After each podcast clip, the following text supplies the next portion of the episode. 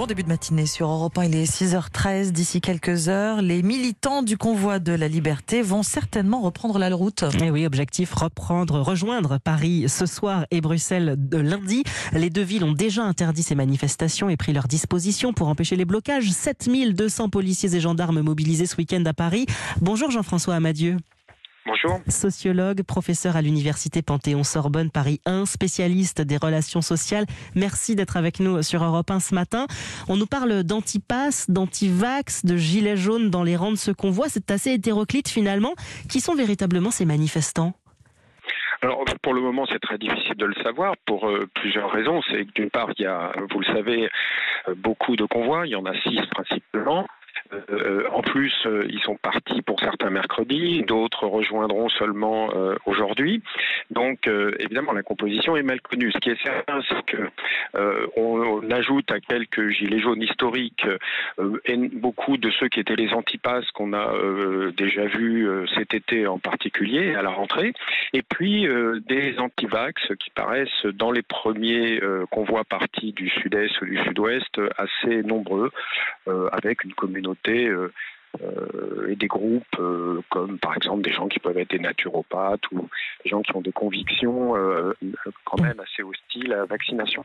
On a l'impression que tous les mécontents de France se sont réunis, leurs revendications vont de la baisse du prix du carburant à la fin du pass vaccinal.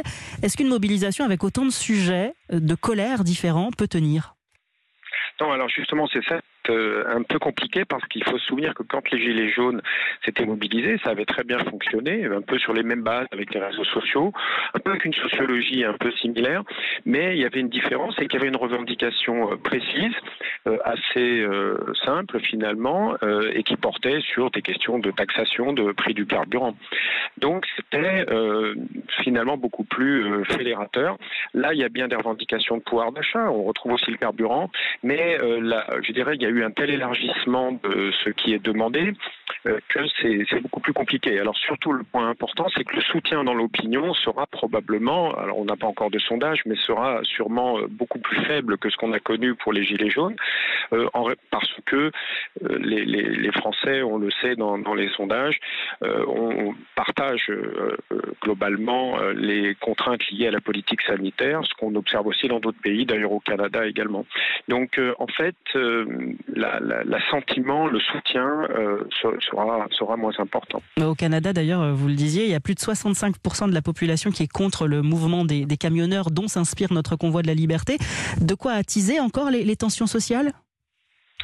Oui, parce que en fait, euh, vous voyez, en France, on est à peu près dans les sondages qu'on avait, euh, qui ont été faits au mois d'août, on a à peu près les mêmes, euh, le, même niveau de soutien. Ce sera sans doute ça, mais évidemment, c'est dans tous les pays du monde et dont la France, ce sont des groupes très déterminés. et donc, on sait bien qu'il y a une certaine une détermination, une, même une radicalisation parfois. Alors là, c'est pas le cas parce que le mouvement est extrêmement pacifiste et, bon enfant et plutôt sympathique pour le moment, mais euh, c'est vrai que c'est indécontestablement c'est un clivage important dans, nos sociétés.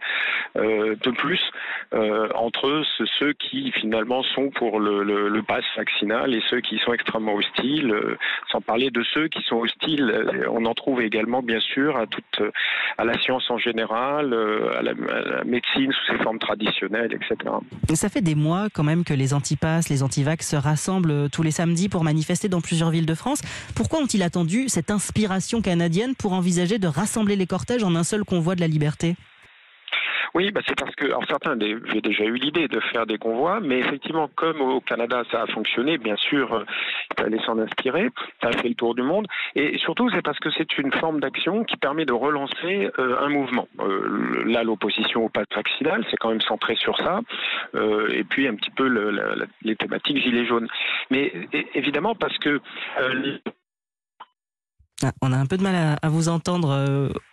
On vous a retrouvé, Jean-François Amadieu?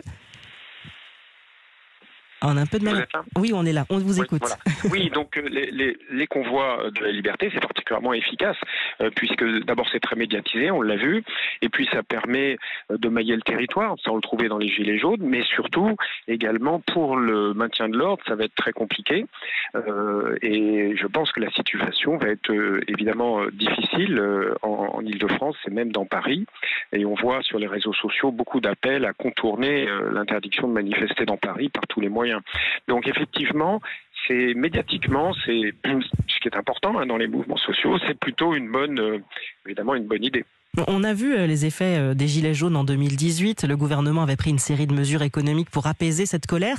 Est-ce que cette manifestation, même si elle est encore très jeune et qu'elle est effectivement peu suivie finalement au regard de la population française dans son ensemble, est-ce qu'elle vous semble elle aussi de nature à faire réagir le gouvernement? Alors du côté du euh, gouvernement, on se souvient malheureusement d'ailleurs que c'est vrai qu'au euh, moment des gilets jaunes, il avait euh, il avait fait des concessions sous je dirais sous la pression des événements. on s'en souvient au mois de décembre, mais cette fois-ci, il est possible que soit annoncé euh, un peu plus rapidement et de façon un peu plus précise euh, un allègement euh, des contraintes sanitaires. D'ailleurs, ça a déjà été fait en partie, mais sur ce volet-là, la réponse, elle est déjà prête.